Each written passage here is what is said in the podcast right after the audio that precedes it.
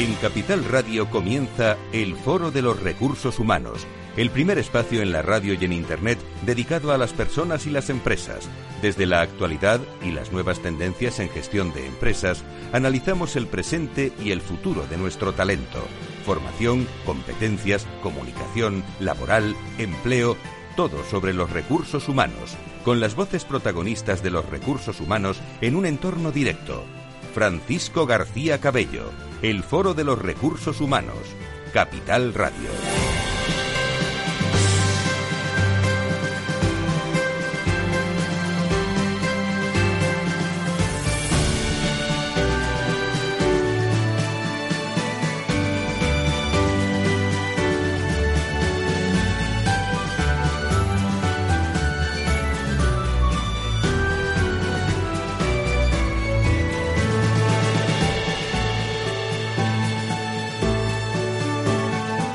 ¿Qué tal? Muy buenos días. ¿Cómo están? Bienvenidos a una nueva edición del Foro de Recursos Humanos en esta semana que arrancamos. Ya lo sé que todos estamos pensando en eh, lo mismo a esta hora. Eh, usted que va en el coche o aquella persona que va a una reunión o, después de, llevar a los niños al colegio esta mañana. Es verdad que el coronavirus eh, ya ha provocado la muerte de más de 3.400 personas, que está afectando también en el entorno laboral eh, y en el entorno económico. Ahí están los mercados asiáticos, cómo se han desplomado esta mañana. Pedro Sánchez, el presidente del gobierno, eh, bueno, preside a estas horas una comisión de seguimiento de sanidad. Eh, han cerrado tres colegios en Euskadi, en Euskadi 673 contagios, 17 muertos, aumentan en la comunidad de, de Madrid y especialmente las bolsas van como van hoy sí quiero ser positivo en este comienzo de, programa, pero realmente el IBEX ha arrancado su cotización con una fuerte caída superior al 6%, mientras que el resto de bolsas, como digo, europeas también están cayendo eh, de forma vertiginosa. Eh, vamos a analizar eh, a lo largo del programa. Nosotros vamos a hablar de personas, de, recursos humanos, pero algo tendremos que hablar del coronavirus. Laura Escudero, ¿cómo estás? Muy buenos días, bienvenida. Muy buenos días. ¿Qué tertulia sobre recursos humanos vamos a tener hoy tan interesante con hombres y mujeres del mundo de los eh, recursos humanos? Pero lo que es es y lo que no es no es, dijo un filósofo. Así ¿eh? es, lo que es esta tertulia es de alto nivel. Vamos a hablar de recursos humanos con Jesús Torres, director de recursos humanos para Iberia y director de ventas y marketing para Europa de Rento Kill Initial, con Miguel Tauler, director de recursos y organización de Ispasat y Lourdes Mesado, directora de personas de Enaire. Además estamos con Marta González de Michelena, directora de Ventas, Comunicación y Marketing de Fonditel, que además participará también en la tertulia en compañía de Tomás Pereda, People Strategic de Foro Recursos Humanos. Gracias, vamos a estar muy pendientes en Twitter. Por cierto, ayer publicábamos en el Foro de Recursos Humanos si siguen o no los techos de cristal en primer plano. Eh, conversábamos el viernes aquí en este programa. Eh, en esta emisora, en el programa de, salud, con eh, cuatro directoras de recursos humanos. Hoy también quisiera mm, reflejar en esa tertulia qué opinan, qué, qué reflexión tienen los recursos humanos sobre ese Día Internacional de la Mujer, porque hay muchas mujeres en las organizaciones, porque espero que estén cambiando las cosas y sobre todo porque desde recursos humanos también se habla, se habla de eso. Enseguida charlamos con, tres grandes directores de recursos humanos en esta, en esta tertulia con la columna de Tomás Pereira, no se vayan. Si quieres saber todo sobre los recursos humanos y las nuevas tendencias en personas en nuestras organizaciones, conecta con El Foro de los Recursos Humanos con Francisco García Cabello. Fonditel, gestor independiente perteneciente al Grupo Telefónica con más de 20 años de experiencia. Ofrecemos soluciones de inversión tanto en planes de pensiones como fondos de inversión. Nos adaptamos al perfil de riesgo de nuestros clientes, poniendo a su disposición toda nuestra amplia experiencia, alta capacidad de innovación e independencia en la toma de decisiones. Todo ello con unas de las comisiones más competitivas del sector. Ven a nuestra oficina, visite www.fonditel.es o llame al 91 704 0401. Fonditel, comprometidos con tus inversiones.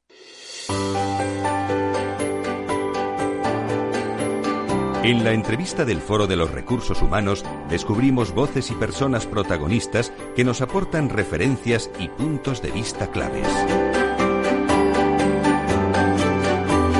Pues vamos a empezar sin más dilación este espacio del Foro de Recursos Humanos en este viernes. Tomás Pereda, nuestro people strategy personal de todos los días. Eh, ¿Cómo estás? Muy buenos días, bienvenido. Muy buenos días, empezando la semana. Empezando la semana, saludo también eh, a Marta González de Michelena, responsable de ventas, comunicación y marketing de Fonditel. Querida Marta, ¿cómo estás? Muy buenos días. Muy buenos días. Bueno, en un tono de calma, siendo lo más positivo que se puede ser, pero estamos todos hablando de lo mismo. Eh, esta mañana, Tomás, que es el coronavirus en eh, bueno, en toda España está reunido el, eh, el, gobierno, el miércoles se va a reunir también.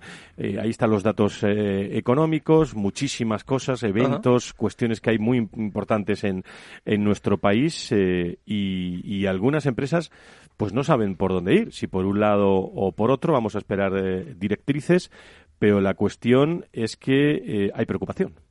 Sí, claramente. Bueno, lo, bueno es que estamos a lunes y el coronavirus es un tema de lunes a viernes, en donde la sociedad civil tomamos decisiones sobre las reuniones, sobre el teletrabajo, sobre medidas de prudencia hasta que llega el fin de semana y tenemos pues, pues todo el gobierno y todos los partidos políticos asistiendo a manifestaciones, eh, equipos de todos los partidos de fútbol, eh, concentraciones políticas. Y bueno, volvemos a empezar el lunes siguiente pues con las medidas de prevención. Sí, pero este lunes parece diferente, ¿eh, Tomás? Sí, no, lógicamente, ahora se publicaba que Madrid eh, duplica el número de casos. Eh, bueno, cuando 150.000 personas se concentran en una manifestación y están llenos los, los estadios de fútbol y las concentraciones pues siguen sin control, pues, pues lógicamente no hay medidas realmente de, especial relevancia para controlar la situación.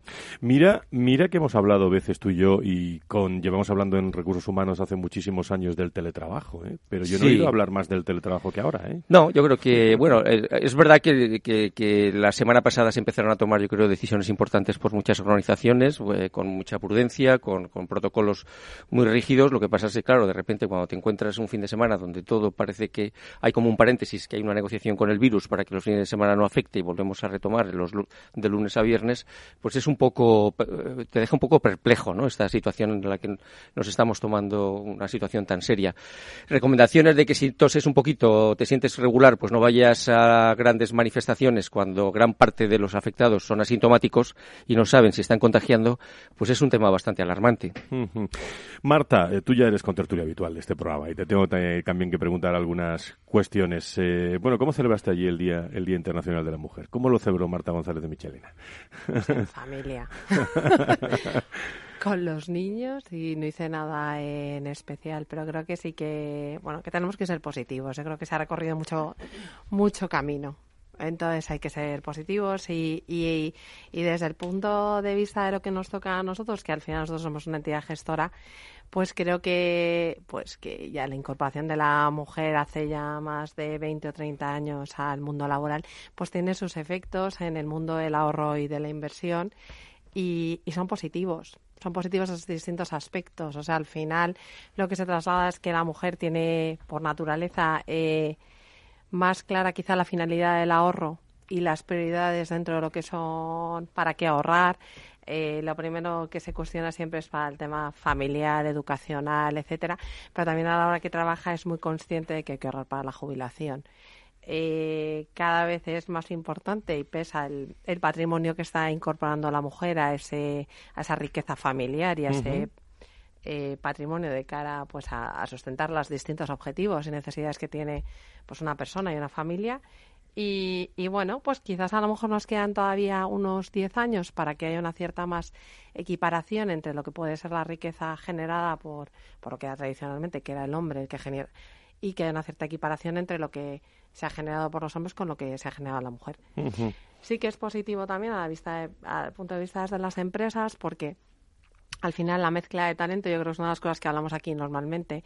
La combinación de las facetas y de las habilidades y los skills femeninos con los masculinos pues suele retornar y generar retornos en, en los rendimientos empresariales. Sí que es importante ver que todas las empresas en general tienen cada vez una cuota más importante, eh, tanto en lo que es consejo como directivas y bueno, pues que hay empresas que están por encima del 20%, del 30% y, y pues hay un, hay un informe reciente de Bank of America bastante bueno en el que también te dice que en todas las americanas, para que nos hagamos un, un reflejo, en el Consejo, en media, pues uno de cada cinco es mujer, es decir, estamos hablando de un 20%. Hay empresas en España que tienen en su consejo un 30% mujeres. ¿Sabes? Creo que hay datos positivos. Muy bien, pues vamos a tocar también ese, ese asunto. Yo les presento a ustedes eh, y a nuestros contertulios hoy a, a tres interesantísimos directores de recursos humanos que nos acompañan en esta en esta tertulia. Lourdes Mesado, directora de Personas de, de Enaire y premio a la mejor comunicadora en la última gala de recursos humanos. Doña Lourdes, muy buenos días, bienvenida. buenos días, muchas gracias. Muchísimas gracias y enhorabuena. ¿eh? Gracias, por, ese, por ese premio. También saludo eh, a Miguel Tauler, que es director de Recursos Humanos y Organización de, de Ispasat, una empresa de muchísima, de muchísima actualidad en los últimos, en los últimos meses. Don Miguel, muy buenos días, bienvenido. Buenos días, Fran. Muchísimas gracias. También a Jesús Torres, director de Recursos Humanos eh, para Iberia, director de Ventas y Marketing de Europa de Rentoquil.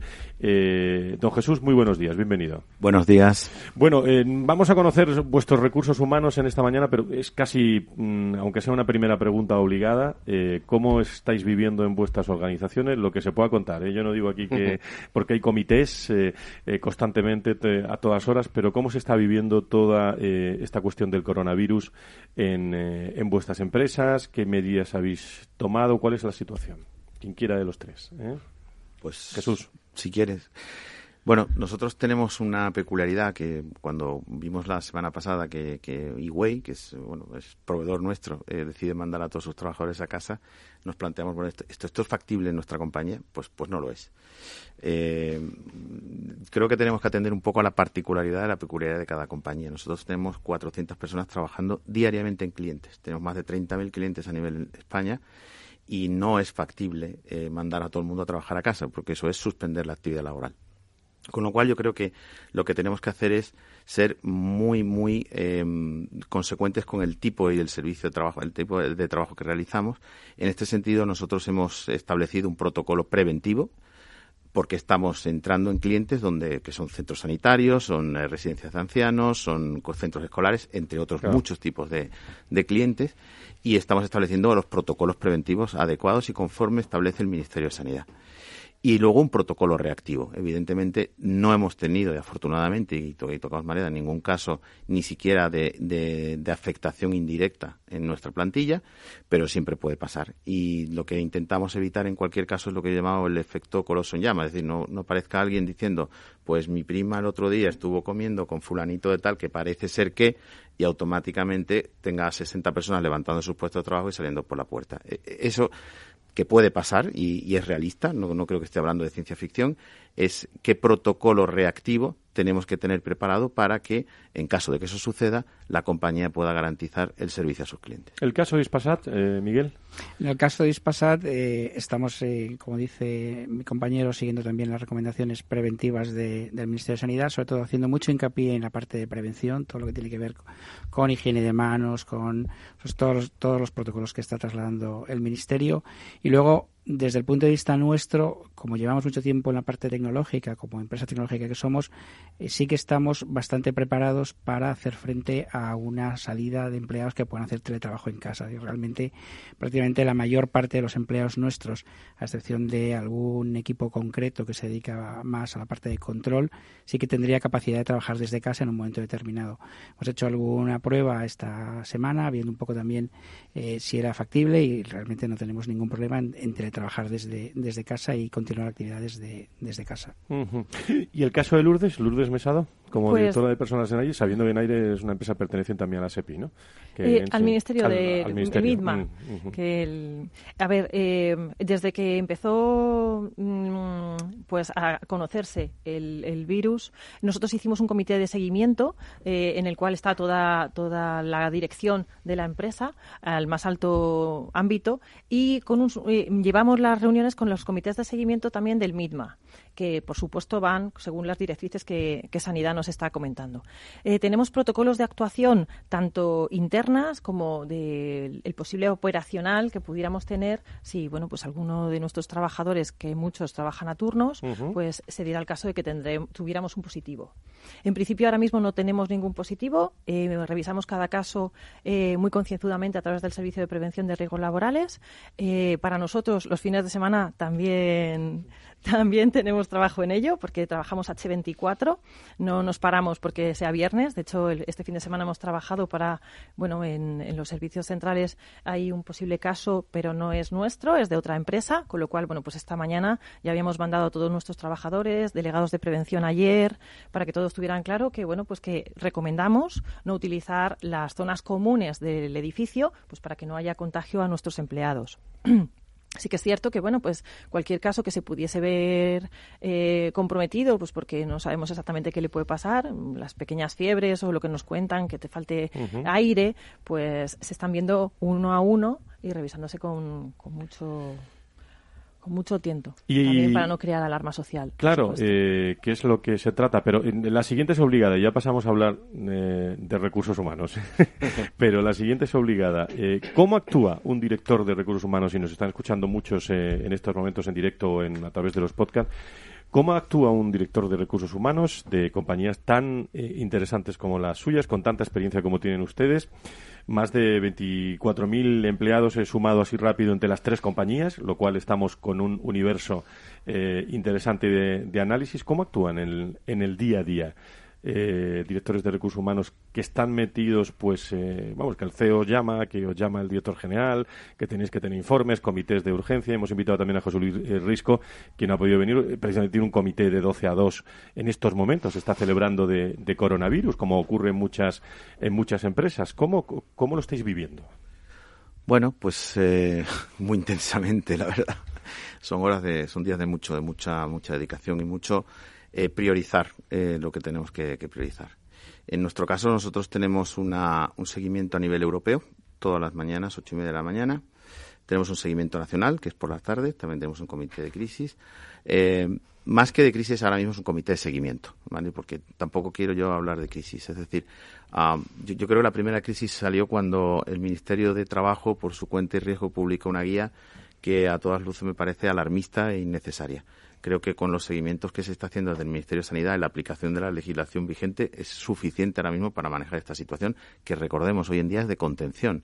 Eh, yo creo que lo que tenemos que trabajar es con los pies en el suelo, eh, tener, intentar que, esa, esa, especie de psicosis colectiva que está empezando a generarse en la sociedad, en nuestras empresas, se mantenga lo más limitada posible, que seamos consecuentes, que seamos serios, que nos tomemos en serio el problema, porque hay que tomárselo en serio, pero a partir de ahí tener los pies en el suelo y tomar las decisiones conforme eh, tenerlo todo preparado, eso sí es verdad. O sea, el comité de, como decían, eh, los compañeros antes, oye, prevención, por supuesto que sí. Y más nosotros que nos dedicamos a un tema de higiene, o sea, es que sería ya. Y a partir de ahí, eh, exacto, es hacer seguimiento y tener muy claro qué decisión hay que tomar en cada momento en función del caso que se te presente. Y eso se hace pues con un día a día y con mucho contacto con la gente. Eh, estoy constantemente 24 horas en, comunicación con la dirección general, con, con, la dirección financiera, la dirección de operaciones, la dirección comercial, todo, todo, todos, todos estamos en contacto constante y cualquier caso que surja, pues lo tratamos eh, adecuadamente. Y luego dicen que la comunicación no es importante para un director de, recursos humanos. Lourdes, porque premiada hace... yo creo que es lo que estáis haciendo ahora, comunicar, comunicar y comunicar. Sí, sí, sí. Creemos que si los trabajadores están bien informados, no habrá ese estado de alarma que, bueno, pues que desde muchos medios parece que, que está habiendo.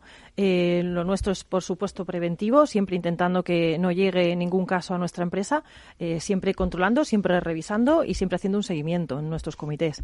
Eh, las tenemos periódicos y que si hay alguna, algún caso que sale un poco de o pasa alguna cosa adicional, eh, pues como este fin de semana, pues lo hicimos vía virtual, pues porque estábamos todos en comunicación a través de WhatsApp y demás, trabajando desde el servicio de prevención y la dirección de de personas para sacar pues eso el protocolo inicial el procedimiento con, con los cambios que ha habido en estas dos últimas semanas pero vamos llevamos trabajando en esto tres semanas intensivas. Miguel. Yo te diría que, que yo insistiría mucho en la parte de la tranquilidad. O sea, yo creo que no hay que alarmar a las plantillas y hay que mantenerles muy informados de lo que está pasando. Y nosotros venimos comunicando periódicamente las notas con las recomendaciones que se están haciendo, siguiendo si hay algún caso o incluso un caso que pudiera aparecer en nosotros a la fecha de hoy no tenemos ninguno derivado de algún familiar, un familiar lejano, etcétera, hacer el seguimiento que corresponde y darle mucha tranquilidad a la gente, información. Muy bien, pues eh, Pues dicho queda, ¿eh? y ahí quedado, eh, pues que es la noticia y es la cómo están viviendo los directores de recursos humanos todo este aspecto, Tomás, que, que bueno, que, que, hay protocolos, pero luego hay personas y personas que, tienen que gestionar esto y ahora es cuando se demuestra realmente muchas veces también esa comunicación y esa tranquilidad, ¿no? Sí, sí. Vamos, de alguna manera es lo que comentábamos al abrir este, este, este debate. Yo creo que las distintas intervenciones han reflejado el grado de responsabilidad, de prudencia, de tranquilidad, de orden y bueno, pues es lo que esperamos que siga prevaleciendo de aquí en el futuro. Bueno, pues ahora vamos a hablar de recursos humanos con, eh, con Jesús Torres, con Lourdes Mesado, con Miguel Tauler y con nuestros contertulios, Marta González de Michelena, con eh, Tomás eh, Pereda, después de, de esta pausa en la que... Bueno, no sé si les pasa a todos ustedes. Nosotros seguimos con la agenda y, acudiendo a, a, todos los encuentros, pero ya no es la convocatoria. Es que hay algunas empresas que por protocolo no pueden acudir sus directivos a ciertos eventos, por lo que no es que no haya evento, es que no hay personas para poder desarrollar muchas veces esos eventos, que esa es otra realidad que, que estamos, eh, que estamos afrontando. Después de la pausa, seguimos con, con este programa eh, con un tono peculiar hoy en, eh, en el Foro de Recursos Humanos.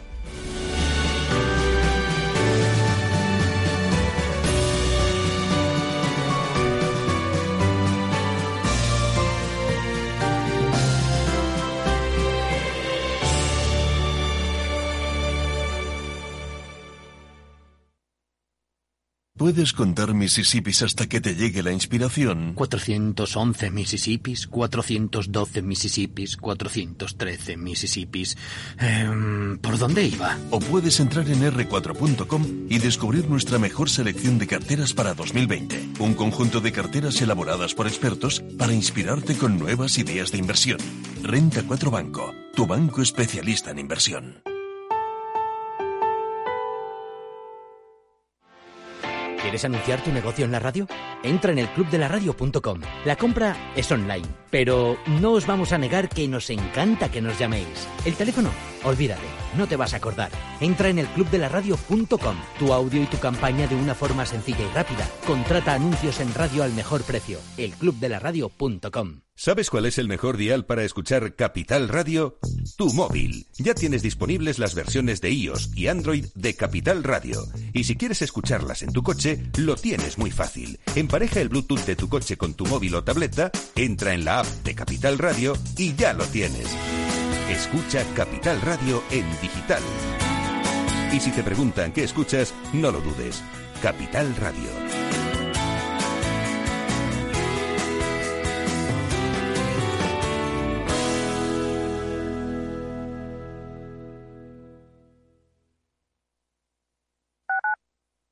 Capital Radio Madrid 105.7. Disfruta de la mejor cocina gallega en Montes de Galicia. Todo un clásico moderno en el barrio de Salamanca. Disfruta de la variada dieta atlántica, de las mejores carnes y pescados tratados con respeto y transparencia y regados con una de las mejores bodegas de la zona. En grupo, en familia o en pareja, Montes de Galicia te ofrece el espacio perfecto en cada ocasión. Si eres emprendedor, empresario o autónomo, en negocios de carne y hueso encontrarás todas las claves para hacer crecer tu negocio. Cada miércoles de 1 a 2 de la tarde en Capital Radio, con Mariló Sánchez Fuentes. Horno San Onofre. Somos pasteleros y eso nos gusta. Utilizamos materias primas que nos hacen disfrutar y elaboramos todos nuestros productos de forma artesanal, sin sucedáneos, ni margarinas, ni grasas trans. Sabemos que las cosas buenas son importantes. Con el hashtag buscamos gente dulce. Horno San Onofre, calle San Onofre 3, teléfono 91 532 9060 y calle Hernani 7, teléfono 91 554 3396. También nos encontrarás en el mercado de San Miguel, 3 subes www.pasteleriasanonofre.com. Esto te estás perdiendo si no escuchas a Luis Vicente Muñoz en Capital, La Bolsa y la Vida. Yo creo que la subida no va a ser inminente, con lo cual se puede eh, reproducir un cierto desparejamiento que puede pues, ser un riesgo añadido. No tiene solución fácil encima de la mesa Mario Draghi en estos momentos. No te confundas. Capital, la bolsa y la vida con Luis Vicente Muñoz, el original.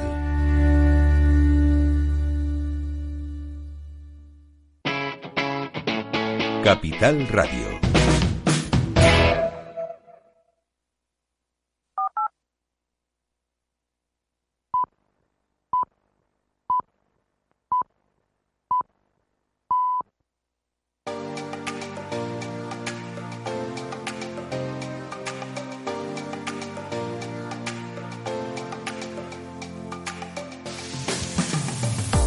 Si quieres saber todo sobre los recursos humanos y las nuevas tendencias en personas en nuestras organizaciones, conecta con El Foro de los Recursos Humanos con Francisco García Cabello.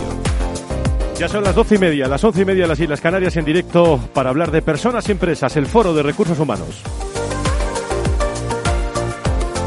Y tocamos la actualidad, eh, siempre con eh, el estilo de nuestros contertulios, de nuestro programa en los últimos 17 eh, años.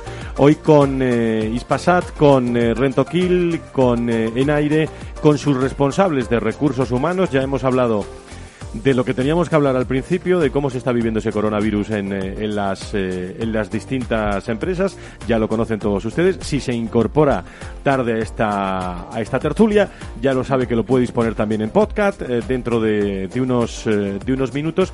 Y ahora sí voy a hacer esa rápida ronda para que, además del coronavirus, ¿qué otras prioridades tienen ustedes de recursos humanos en sus, en sus organizaciones? y al menos en estos momentos eh, yo sé que, que, la prioridad es la prioridad, pero eh, Jesús en Retoquil, eh, Miguel en Ispasat, Lourdes en Enaide, ¿qué, ¿qué, prioridades tienen en, recursos humanos? Lourdes. Bueno, pues ahora hay una de las cosas que quería comentar es que sacamos una promoción para personas con capacidad disminuida de 12 plazas más una bolsa. Interesante. Sí, sí, como bueno, como al final en aire procede de AENA somos una empresa pública que lleva el espacio aéreo español, pues no se conoce, conoce tanto, eh, pues necesito pues publicitarlo lo máximo posible. pues adelante, adelante. ¿Alguna, ¿Algún detalle más de, todo eso? Bueno, pues te sacaremos otra también para licenciados y diplomados, esperamos en este mismo año. esto es positivo, ¿no? esto es positivo en las organizaciones. Empleo, ¿no? Posibilidades, ¿no? Eso es. Y también sacaremos otra de, de controladores aéreos para finales de año. Pues ahí, ahí queda Jesús, en, en tu caso, en, en Rentoquil. Bueno, en nuestro caso nosotros estamos en una estrategia de crecimiento de la compañía. Estamos intentando duplicar el tamaño de la compañía en los próximos tres años. Va a ir básicamente por crecimiento inorgánico a base de adquisiciones. Entonces, todo lo que es la parte, digamos, de tecnología, automatización, digitalización es muy importante porque facilita enormemente la integración de nuevos compañeros que van a venir a formar parte de nuestro grupo empresarial. Eh, estamos estableciendo, las bases están establecidas de, cuáles son los programas de formación y desarrollo de las personas, pero los estamos potenciando con el fin de que las carreras profesionales dentro de la compañía sean transparentes y claras. Estamos haciendo una publicación trabajando muy de la mano con los representantes de los trabajadores sobre cuál es una carrera profesional eh, correcta y adecuada dentro de la compañía, que la gente pueda ver futuro dentro de la compañía.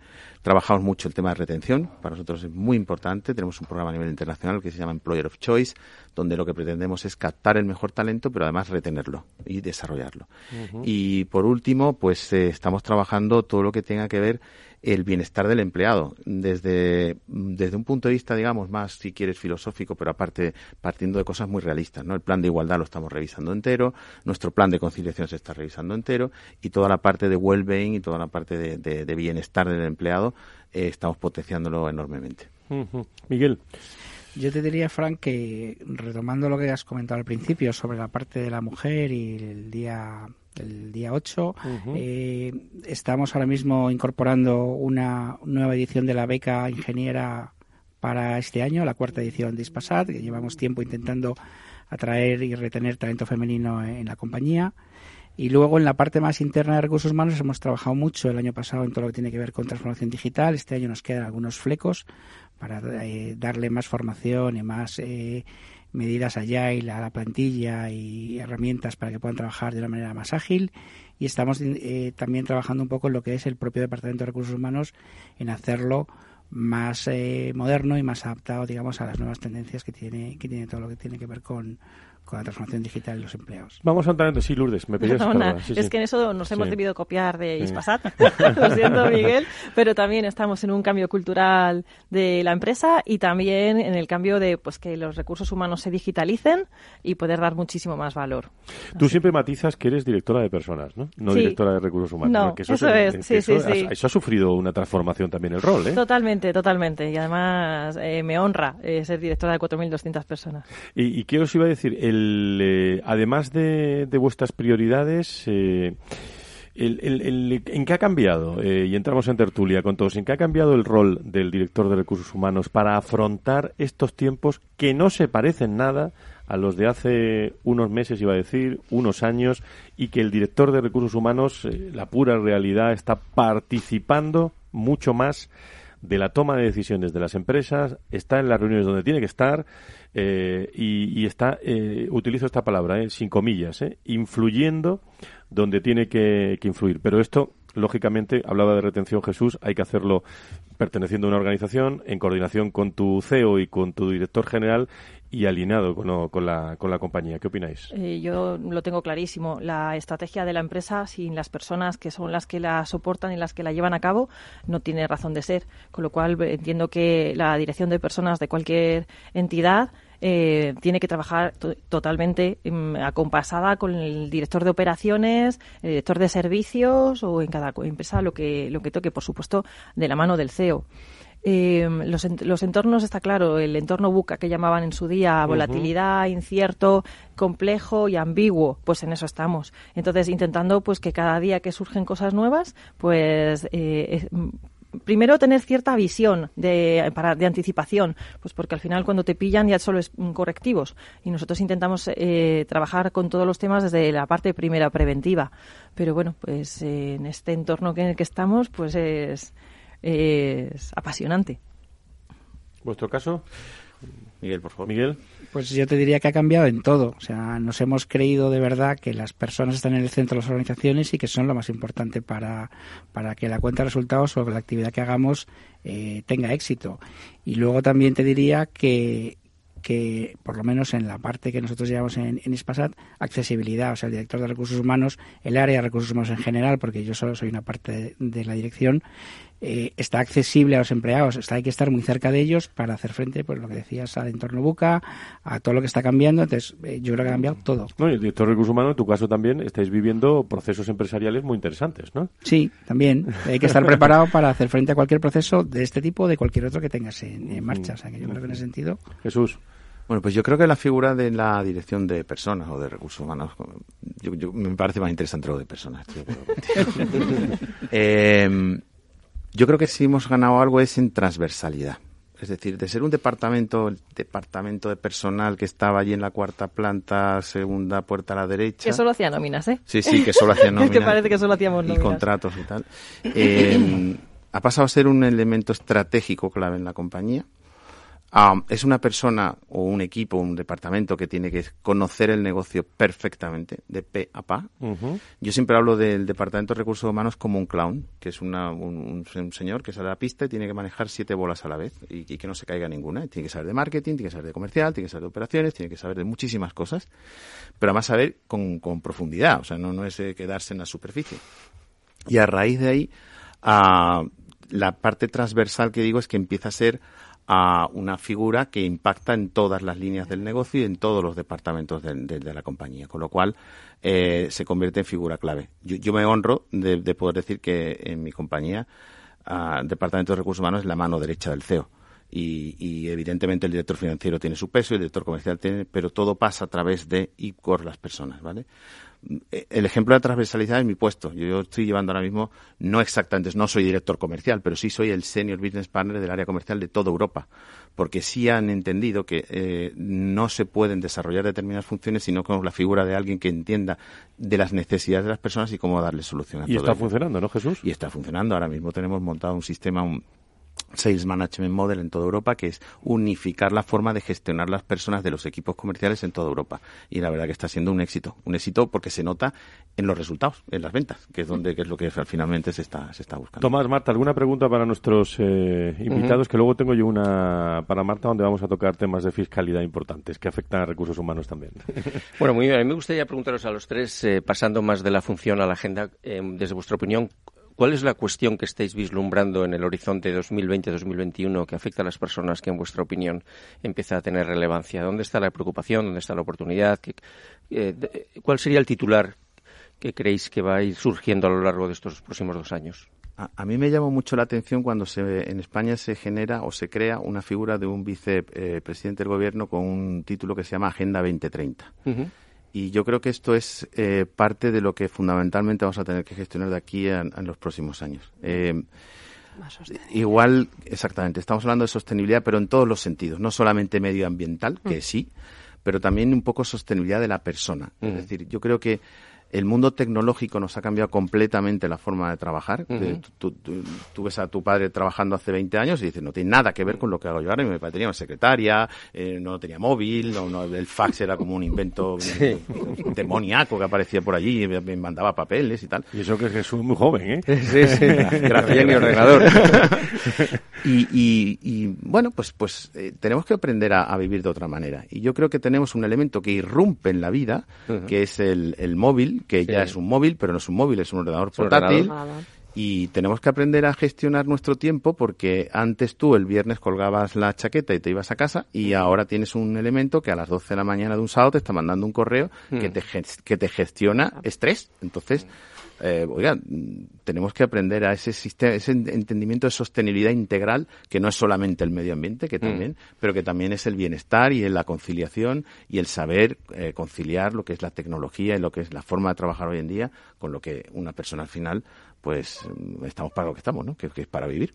Sí, sí, estoy totalmente de acuerdo, Jesús. Pues yo voy a hablar un poco Estamos en tertulia, ¿eh? nos podemos interrumpir todos. ¿eh? Por el hecho de que cómo vivían, cómo trabajaban nuestros padres hace 20 años, pero ¿y cómo trabajaban nuestras madres o en qué momento se encontraban nuestras madres? Porque de, de mi madre a mí ha habido un escalón tan gordo, porque es que mi madre le tenía que pedir la vida laboral a su padre o a su marido y no podía pedirla ya sola. Es decir, que los pasos que se están dando, y por eso hilo con el tema del 8 de, de marzo, de la igualdad de la mujer, los pasos que se han dado son tan brutales que gracias al cielo, que se han dado, pero tenemos que seguir en ello. Desde NAIRE tenemos dos, dos mm, procedimientos, eh, planes de igualdad con protocolos asignados para seguir con, la paridad. Em, del, más o menos tenemos una, como la empresa es muy tecnológica y tecnificada, pues al final tenemos un 30% de mujeres. Eh, los puestos de estructura son mayores en porcentaje que el 30%, estamos en un 36-37%, y en el comité de dirección somos el 25% somos mujeres. Pero tenemos que seguir intentando trabajar en esa vía. Esa, más la sostenibilidad, que por supuesto, eh, para nosotros el medio ambiente, eh, volando aviones, pues también hacemos que las rutas, cuanto más eh, más cortas sean, pues menos combustible se genera. Y bueno, pues la huella, la huella que damos del carbono, pues es importante para nosotros. De hecho, estamos trabajando en ello desde en aire, con, bueno, nos focalizamos en, ese tipo de temas, los KPIs los seguimos a rajatabla y vamos a ver si vamos mejorándolo. Oye, os quería yo preguntar, y aprovechando esta Marta con nosotros, el gobierno eh, lo ha anunciado, lo comentábamos a micrófono cerrado hace unos instantes, eh, que, bueno, no sé si la palabra es que desplazará la fiscalidad favorable de los planes individuales de pensiones hacia los planes de empleo que, que pueden acordar también empresarios y sindicatos en el marco de la bueno, de la negociación colectiva, que algo suena todo esto, ¿no? De la negociación colectiva. Bueno, así lo, lo anunciaba de esta forma en el Congreso del eh, el ministro de Inclusión, Seguridad Social y Migraciones, José Luis Escribá, que en su comparecencia ante la Comisión de Seguimiento y Evaluación del, de los Acuerdos del Pacto de Toledo, donde ha apostado también por desarrollar la previsión social complementaria en las empresas como uno de los ejes de sus políticas en materia de pensiones. Marta, desde tu especialización, desde Fonditel en este caso, ¿cuál es tu análisis? Eh, y, creo que los directores de recursos humanos tienen mucho que ver en este asunto. A ver, eh, hilando un poco con lo que se mencionaba al final, que decía, bueno, que en general coincidíais todos. Eh, pero Jesús, yo he cogido varias palabras del B. Al final estamos intentando trabajar en el bienestar del empleado Creemos además, ligado con la sostenibilidad, al final la salud es, eh, es un objetivo de desarrollo sostenible, es el 3, y es importante para todos. Entonces yo creo que también la digitalización, con lo que estábamos contando, pues hay momentos en los que nos ayuda y otros en los que no nos ayuda tanto. Eh, lo que viene a decir Escriba, al final lo que hace es una, una, una declaración de intenciones de las líneas en las que él llevaría el posible borrador de Pacto de Toledo. Dentro de esas líneas y pensando un poco también en, nuestras personas y en, y en el tema del salario emocional, pues sí es verdad que una de las cosas que ha tenido poco desarrollo en los últimos años. Yo creo que sobre todo desde la crisis desde el 2008 no ha habido apenas creación de planes de pensiones de empleo. Entonces, por eso es verdad que, que el crecimiento es menor. En cambio, sí que con un poco la recuperación de la economía lo que se ve es que los, eh, las personas con cierta capacidad sí que han ido aportando a planes de pensiones individuales. O sea, ha habido un crecimiento de los planes de pensiones individuales frente a que realmente los de empleo se han mantenido unas cuotas parecidas. Entonces, ellos lo que están viendo es, primero, que tenemos el reto de la longevidad. Es decir, nuestras personas, pues nos tenemos que preocupar hoy y quizás esa, esa preocupación eh, se la podemos trasladar a la persona, pero también se la queremos trasladar, yo creo que la reflexión que nos hace es a las organizaciones. Y que desde el punto de vista de, pues no solo desde la negociación colectiva, pero también de, desde los directores de personas y desde los CEOs y los directores financieros, pues que valoremos a lo mejor que la parte de salario emocional se contemple una partida para eh, los planes de pensiones. De esa partida lo que él viene a decir es, pues porque estemos pensando que antes uno se jubilaba y a lo mejor vivía 10, 15 años, pero ahora tenemos que pensar que uno se puede jubilar y puede superar los 25 años de vida y que tienes que tener algo de ahorro. Entonces, eh, es una manera más igualatoria es una manera más de que todo el mundo pueda tener acceso a un vehículo en el que el equilibrio de cómo se puede aportar empleado, persona, en compañía, hay muchísimas maneras de hacerlos y que lo que van a ir haciendo es, eh, o lo que propone es hacer gradualmente el ir mejorando los incentivos fiscales para los planes de empleo. Porque una de las cosas que se había perdido en su día es que había una bonificación a nivel de impuestos de sociedades para las empresas y se desdibujó un poco. Entonces yo creo que de alguna manera pues él se está dando cuenta del reto a los que nos enfrentamos y de cómo se puede hacer de una manera más sencilla, involucrando también a las organizaciones. ¿Cuál es vuestra opinión, eh, los directores de recursos humanos, sobre este asunto, que, que, en, algo eh, en algo os va a afectar? ¿eh? Sí, nosotros estamos trabajando precisamente en esto.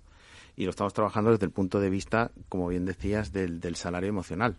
Es decir, ¿qué más le puedo ofrecer yo a mi empleado para que emocionalmente se sienta más vinculado e integrado en mi compañía. Porque al final eso se traduce en productividad y en efectividad. eso es así. Entonces, estamos trabajándolo, claro, ahora ves esto y dices, oye, pues esto va muy en la línea de lo que nosotros estábamos queriendo trabajar. Lo que yo sí creo que deben de ser, y me parecen muy razonables los, los el, razonamiento, valga la, redundancia, que hacía el ministro y que leí ayer en una entrevista eh, en El Mundo, me parecen bastante razonables. Lo, único que creo que, deben de ser complementados, es decir, veamos qué ocurre cuando una persona lleva 40, 44. Yo, yo jubilé en la semana pasada a un señor que lleva 47 años trabajando en la compañía. 47 años. O sea, creo que es tiempo suficiente como para que se le reconozca el, esfuerzo realizado durante muchos años de vida. Quizá no es lo mismo una prejubilación de una persona que lleva 20 años trabajando y que de repente por trabajar en determinadas entidades financieras o de cualquier otra gran empresa se encuentra con 50 y pocos años en, una situación muy mejor a respecto. Yo, yo creo que eso también es injusto, o sea que, tenemos un poquito que trabajar las, dos líneas. Y creo que, al final los planes de empleo en otros países son figuras absolutamente normales. Mm, no se entiende algunas veces desde fuera cuando hablan en Europa de que en España esto no exista y creo que tenemos que empezar a trabajar y a entender que esto es, algo que, al final contribuimos todos o el sistema se cae. Eh, no, minuto y medio, dos minutos. Eh, no sé si queréis algo comentar, Lourdes eh, y, Miguel, sobre esto. Sí, algo rápido. A ver, nosotros desde el plan de vuelo 2020 contemplábamos la figura del salario emocional a través de una serie de, iniciativas que teníamos, 42 en este plan. Ahora, en el que estamos desarrollando, 2025, mm, las iniciativas se comprimen un poco, pero vamos sobre todo a dar un paquete adicional eh, de conciliación dentro de la empresa. Eh, como empresa pública estamos muy limitados por costes en el tema de pagar eh, o, meter o añadir un, un, dinero a lo que es el plan de pensiones, pero sí que es cierto que en los últimos dos años, en el 0,20, 0,25 que nos dieron, sí que es cierto que eso directamente ha ido a plan de pensiones.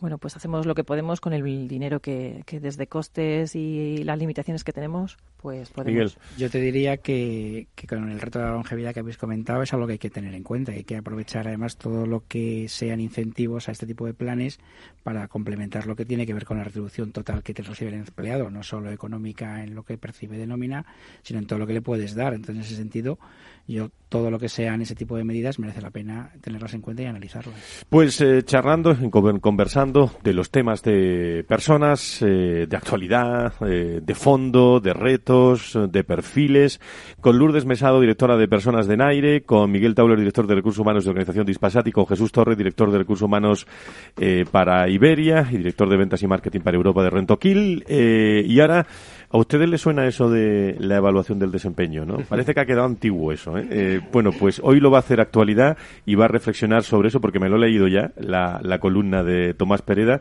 pero tenemos costumbre de tener una reflexión con la voz y la firma de Tomás Pereda.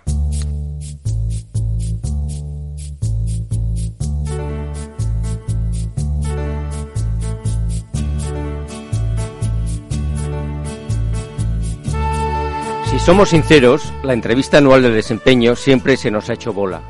Demasiada burocracia, dificultad para encontrar tiempo en la agenda, objetivos ya viejunos que seguían ahí sin saber por qué, dudas sobre su utilidad real, etc. Lo cierto es que hoy pasan demasiadas cosas y cambian demasiado deprisa para que tenga sentido concentrar todo en uno o dos momentos al año, para revisar un pasado casi olvidado, en ocasiones frustrado y siempre inmutable. La mayoría de los expertos confirman que la tradicional evaluación anual del rendimiento ya ha saltado por los aires. Según la firma Garner, el 82% de las empresas consideran ineficaces los sistemas actuales y Mercer nos dice que solo al 2% le sigue aportando valor. Más allá de modas pasajeras que tanto nos gustan, parece que hay consenso respecto a aquello que realmente funciona. Primero, aportar feedback de manera continua, inmediata y cercana a situaciones concretas. Segundo, que sea preciso y significativo, que aporte utilidad a quien lo reciba para ayudarle de verdad a alcanzar el resultado deseado. Tercero, que sea gestionado de manera más informal a través de aplicaciones y dispositivos ágiles, como por ejemplo nuestro teléfono móvil. Y por último, que sea parte de un modelo de gestión del talento integral que ofrezca al empleado y sobre, y sobre la marcha el aprendizaje que necesite. Se trata de poner al empleado en el centro de este proceso y no al sistema, con el fin de ayudarle a ser más eficaz en la consecución de sus objetivos. Adicionalmente, y en mi opinión, nos encontramos también con dos grandes cambios muy relevantes. En primer lugar, se trata de olvidarnos del pasado y poner foco en el futuro, de generar conversaciones que co-creen oportunidades positivas y concretas, imaginando el futuro de una manera tangible y práctica. No podemos cambiar el pasado, pero sí crear el futuro, que es el sitio en donde pasaremos el resto de nuestra vida, como decía Woody Allen. En segundo lugar, solo merece la pena centrarse en lo positivo y en las fortalezas de los profesionales de mayor éxito, un estudio del Corporate Executive Board de hace años demostró que centrarse en los puntos fuertes del desempeño incrementó el rendimiento individual en un 36%, mientras que por el contrario poner énfasis en los puntos débiles deterioró el rendimiento individual en un 26%. Centrarse en lo positivo es rentable. Recordamos a Baltasar Gracián cuando afirmó que todo el mundo hubiera triunfado si hubiera conocido su mejor cualidad. Parece que el tradicional feedback ya ha dejado paso al feed forward, pasamos de hablar de debilidades en el pasado a tratar de fortalezas para el futuro. Porque nosotros, los de entonces, los que pensamos que, tal como expresó el político alemán Willy Brandt, el futuro no será dominado por aquellos que sigan atrapados por el pasado, seguimos siendo los mismos.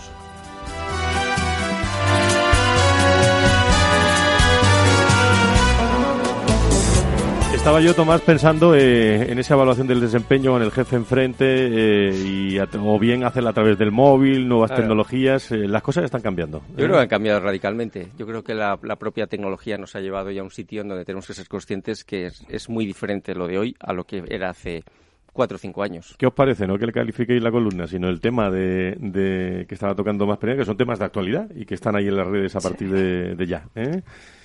Yo, yo creo que por lo menos estamos trabajando en eso, en simplificar. O sea, ha llegado ya a un nivel de, de sofisticación el tema de la, el tema de la evaluación del desempeño, que hay compañías donde más que una evaluación del desempeño lo que está haciendo es una disección completa del organismo de cada uno. a veces autopsia. Sí, sí, sí. Entonces, yo, nosotros estamos trabajando en simplificar. Creo que, que, que evaluar siempre es bueno, que, que ver cómo desempeña siempre es bueno. Tenemos que adaptarnos a los tiempos que corren, pero simplificar, por favor. Muy bien, pues eh, queridos amigos, hemos llegado al final de esta charla de, de lunes. Nosotros arrancamos los lunes fuerte, ¿eh? porque arrancamos los lunes con mucha, con mucha información. Un lunes eh, en el que estamos muy pendientes. Eh, nos, lo hemos afrontado si se incorpora con nosotros eh, en estos últimos minutos eh, al principio del programa sobre el, el, coronavirus. Y yo creo que como acabamos siempre con un tono musical, la productora de este programa, que es Laura Escudero, ha seleccionado una canción que, que, a mí ya de entrada me gusta. ¿no? Vámonos como si viéramos unos girasoles muy grandes, una foto muy grande de, de Rosalén. Vamos a escucharlo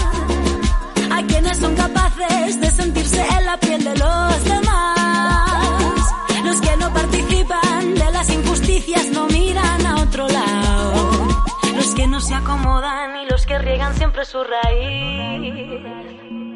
A ti mi compañero que me tiendes la mano que es tu corazón bondad estudias con curiosidad. Eh, dicen que con las canciones, pues claro, se ven las personas, por eso eh, es así de buena persona, eh, Laura, ¿no? Marta González de Michelena, muchísimas gracias por estar con nosotros. Hasta pronto, gracias. Gracias. Gracias. Calma dentro Querido Tomás, Tomás eh, Pereda, eh, nosotros nos seguimos viendo en eventos y todo, ¿no? No cambia nada, ¿no? Permaneceremos atentos a la pantalla, pasarán muchas cosas. Muchas gracias, un abrazo.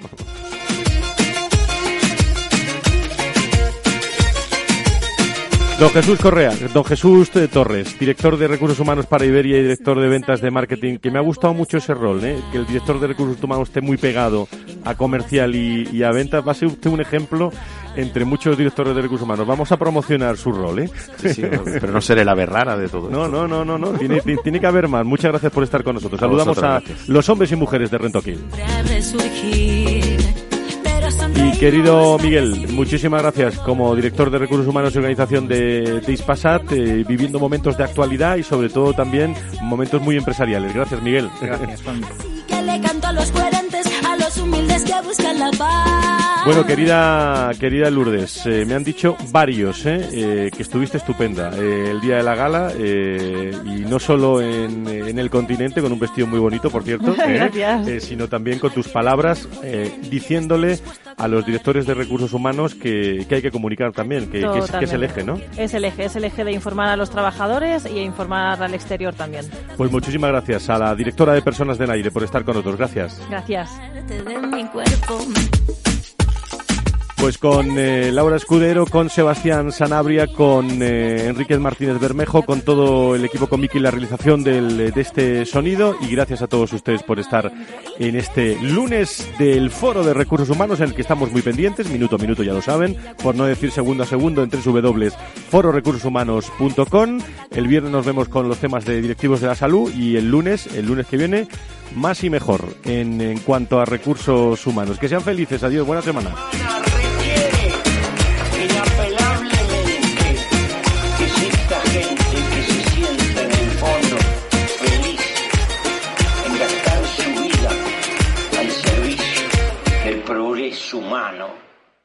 No lo digo por presumir, ¿eh? pero es que yo siempre he sido muy psicólogo. A mí el olfato es que nunca me ha fallado. No sé, llama el instinto, o si quieres llama la intuición, pero nada más verle me dije, este paga, este paga seguro.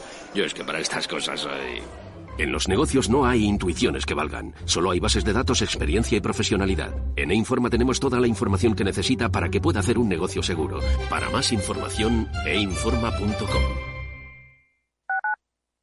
Tu radio en Madrid 105.7, Capital Radio. Memorízalo en tu coche. Disfruta de la mejor cocina gallega en Montes de Galicia. Todo un clásico moderno en el barrio de Salamanca. Disfruta de la variada dieta atlántica, de las mejores carnes y pescados tratados con respeto y transparencia y regados con una de las mejores bodegas de la zona. En grupo, en familia o en pareja, Montes de Galicia te ofrece el espacio perfecto en cada ocasión.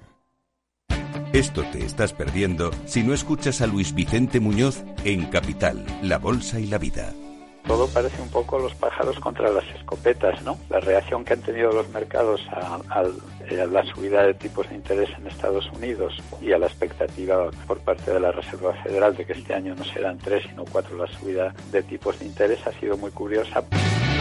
No te confundas. Capital, la bolsa y la vida con Luis Vicente Muñoz, el original. En el restaurante Gaztelubides somos rigurosos con la selección del producto para crear recetas imaginativas que acompañamos de una bodega generosa y brillante y de nuestra magnífica terraza durante todo el año. Restaurante Gaztelubide, carretera de La Coruña, kilómetro 12200, La Florida. Teléfono 91 372 8544. Una recomendación del programa gastronómico Mesa y Descanso. Toma las riendas de tus finanzas con la Escuela de Inversiones de Negocios de Carne y Hueso.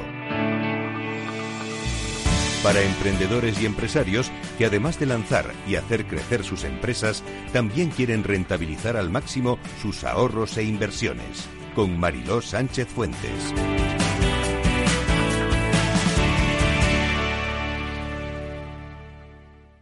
Capital Radio. Siente la economía.